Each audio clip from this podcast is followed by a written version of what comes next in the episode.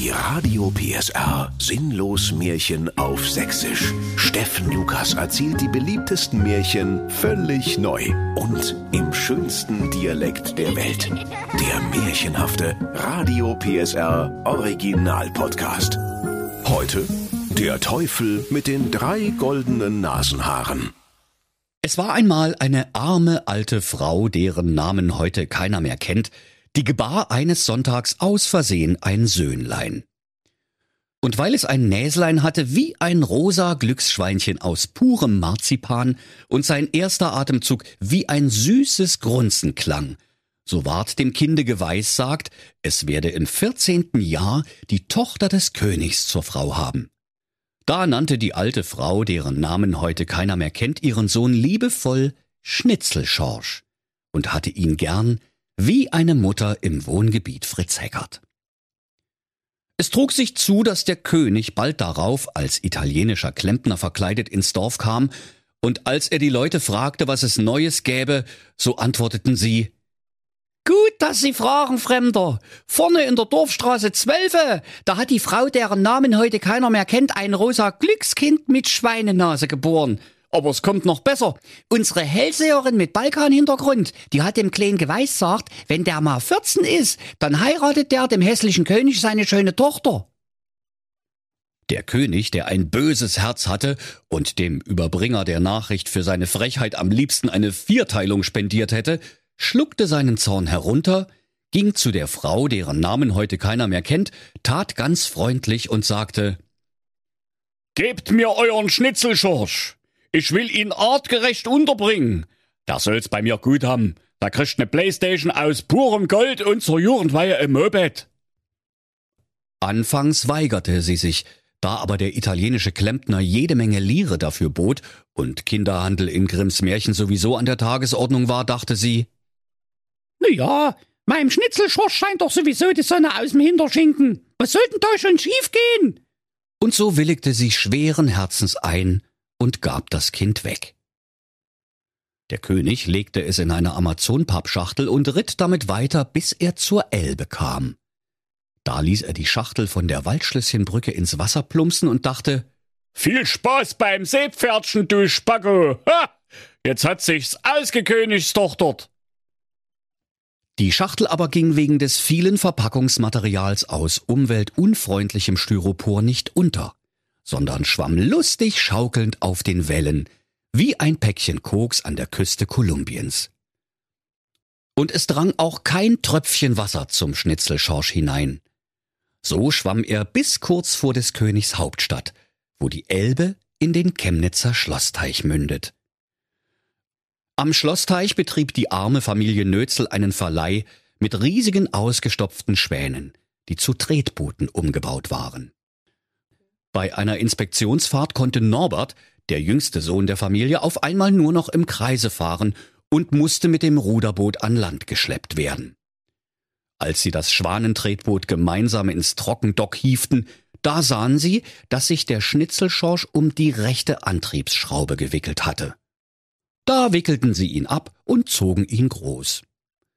Vierzehn Jahre später gelüstete es dem König nach einem Ausflug mit einem Schwanentretboot, und als er den königlichen Obolus zur Bootsmiete entrichtete, da erblickte er am Ufer einen Bengel mit einer Steckdosennase, der gerade von den Enten gefüttert wurde. Der König fragte die Nötzels. Neu, wer's das denn? Ist es euer Schwein, äh, Kind? Ach wo, sprach da der Schwanentretbootverleiher Helmut Nötzel. Den haben wir aus dem Schlossteich gefischt. Der hing vor 14 Jahren mitsamt im Amazon-Paket in der Schiffsschraube von unserem Schwanentretboot. Da merkte König Uwe Überbein der ungern Gesehene, dass es niemand anderes als der Schnitzelschorsch war, mit dem er doch eigentlich die Elbfischlein gefüttert hatte.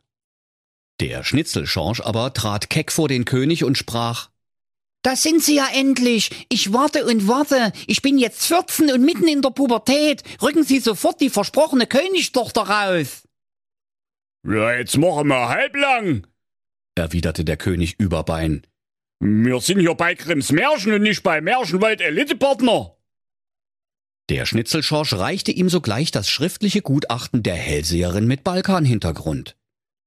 Also hier steht, dass ich mit 14 einen Rechtsanspruch auf die Prinzessin Ursel Überbein hab.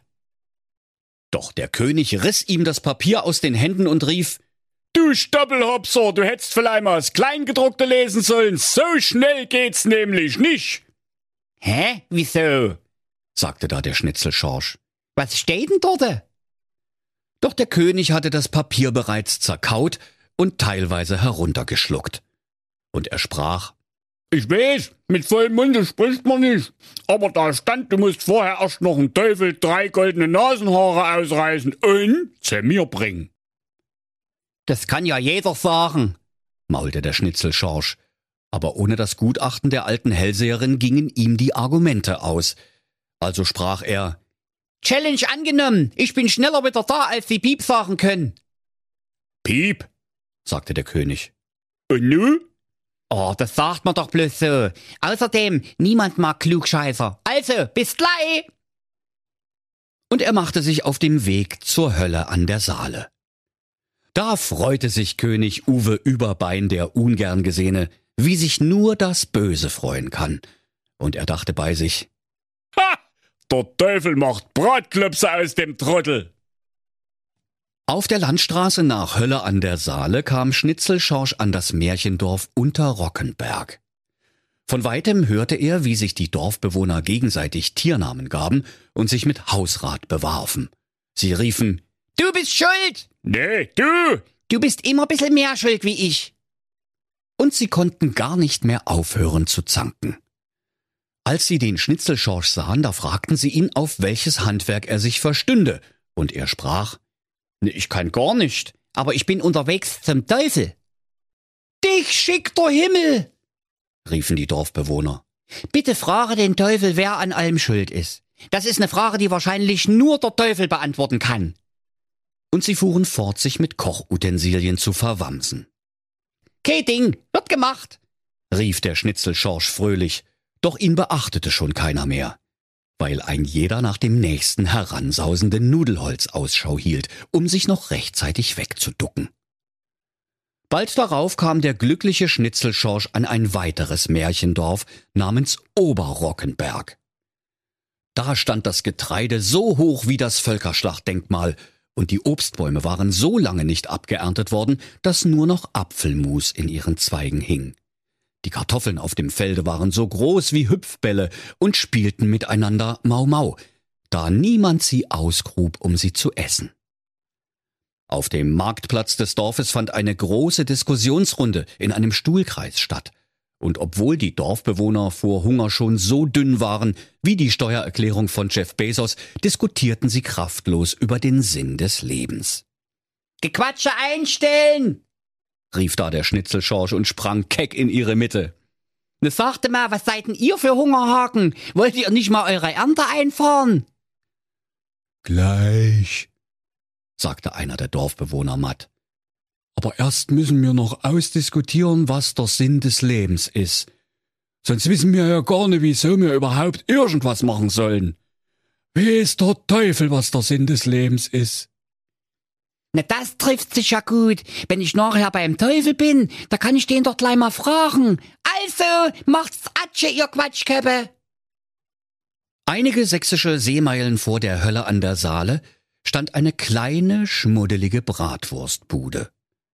Auf dem Schild, das sich auf ihrem rostigen Dach knarzend im Winde wiegte, war zu lesen Letzte Bratwurst vor der Hölle. Und extra feurig. Gott sei deiner armen Zunge gnädig.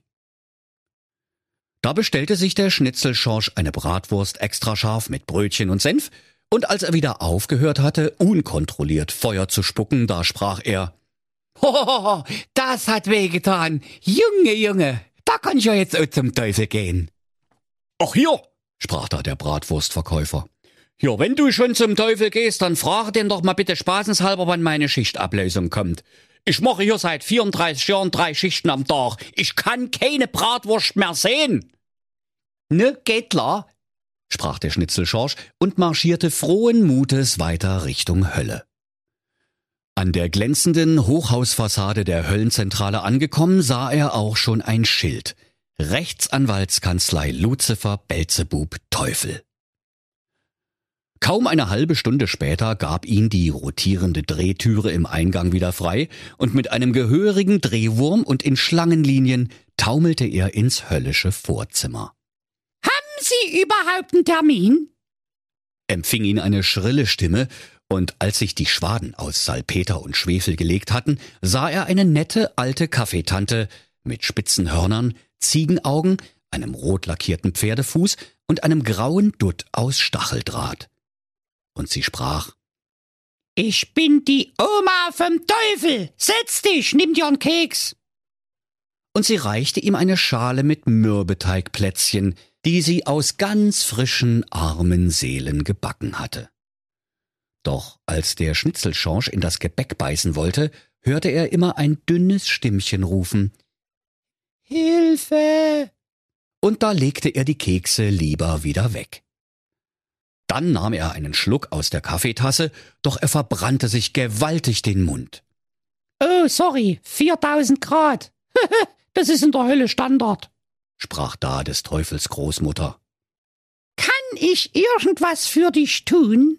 solange mein missratener Enkel in den sozialen Medien auf Promotion-Tour ist? Da sprach der Schnitzelschorsch. Ja, ich brauche drei goldene Nasenhaare vom Teufel und ich habe drei Fragen, die nur der Teufel beantworten kann. Was ist der Sinn des Lebens? Wer ist an allem schuld? Und vor allen Dingen, wann kommt endlich die Ablösung vom Bratwurst-Heini? Da sprach des Teufels Omi. Jeden anderen hätte ich schon in der Pfeife gerührt, mein Süßer, aber irgendwie mag ich dich. Oh, ich hör's schon rumpeln und bumpeln. Der Teufel kommt Häme. Hier, nimm mir schnell den Stehlampenschirm als Mütze, dann findet der dich nie, der Hirni. Äh, Hirni. Als der Teufel nach Hause kam, ward er misstrauisch und sprach. Sag mal, hier riecht's doch nach ner pupsenden Stehlampe, die extra scharfe Bratwurst gegessen hat. Doch dann legte er seinen Kopf in den Schoß seiner Großmutter und schlief ein. Alsbald riss die Oma dem Bösen ein goldenes Nasenhaar aus. Aua! Oh Mensch, Omi! rief der Teufel.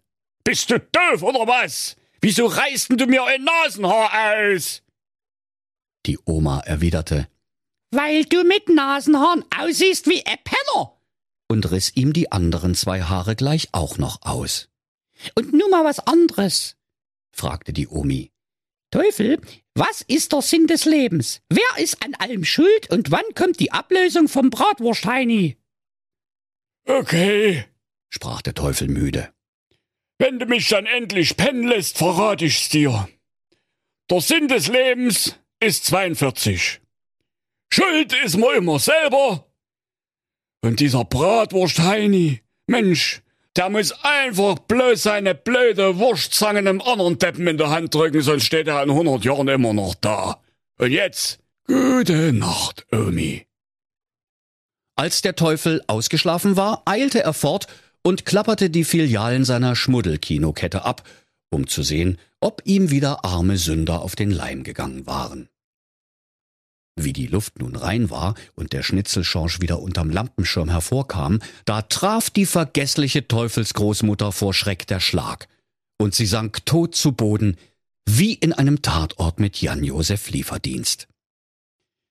Der Schnitzelschorsch sah noch, wie zwei kleine Englein ihre zappelnde Seele, die sich mit Händen und Füßen wehrte, ins Himmelreich schleppten. Dann machte er sich fröhlich mit den drei goldenen Nasenhaaren des Teufels auf den Nachhauseweg. Als er an das Dorf Unterrockenberg kam, da versammelten sich die Bewohner sogleich auf dem Marktplatz. Der Schnitzelschorsch räusperte sich und sprach Ich weiß jetzt, wer an allem schuld ist. Der Teufel hat mir's verraten. Passt auf, man ist es immer selber. Am besten fasst sich jetzt mal jeder an seine eigene Nase. Danach herrschte auf dem Marktplatz ein langes, peinliches Schweigen. Und das ging über in ein Murren, Knurren und Grollen. Und hast du ihn nicht gesehen? prügelten die Unterrockenberger den armen Schorsch zum Tore hinaus. Denn jede Antwort wäre ihnen lieber gewesen als diese. Am Dorfe Oberrockenberg angekommen, versammelten sich wieder alle Bewohner und sahen ihn mit großen, fragenden Augen an. Der Schnitzelschorsch sprach Der Teufel hat's mir verraten, was der Sinn des Lebens ist. Achtung, der Sinn des Lebens ist 42.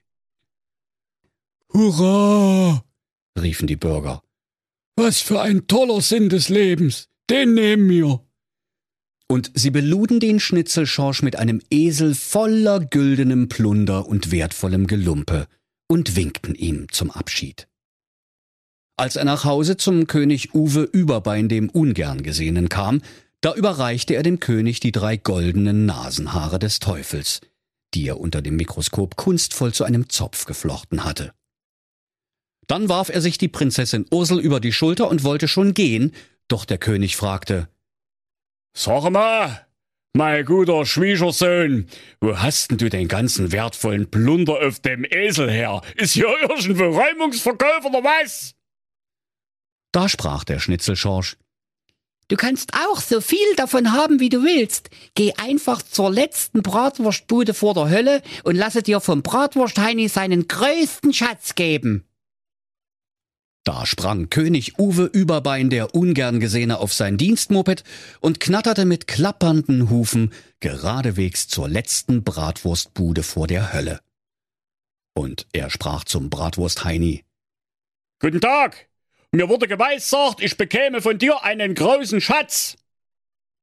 Der Bratwurstheini aber dachte nicht anders, als dass seine Ablösung gekommen war, und erreichte dem König die Grillzange von funkelndem Edelstahl und mit dem Ruf Hurra, ich bin frei!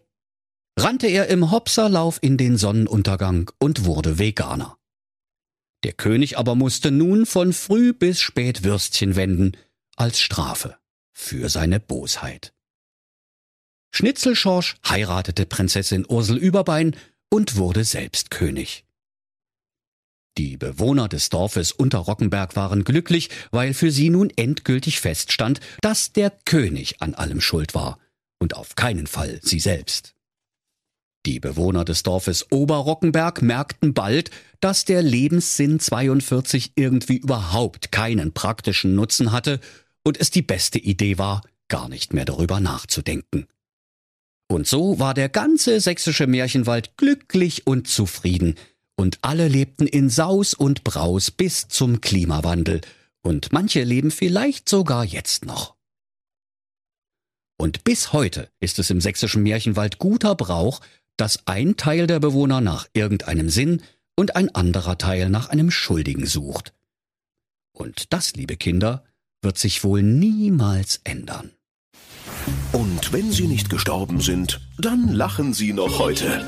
Das war ein Radio PSR Sinnlos Märchen auf Sächsisch. Der Podcast, in dem Steffen Lukas die beliebtesten Märchen völlig neu erzählt. Im schönsten Dialekt der Welt. Alle Folgen hören Sie in der Mehr PSR App und überall, wo es Podcasts gibt. Die Sinnlos Märchen. Ein Radio PSR Original Podcast. Erzähler Steffen Lukas. Autoren Maximilian Reg und Steffen Lukas. Eine Produktion von Regiocast, deutsches Radiounternehmen.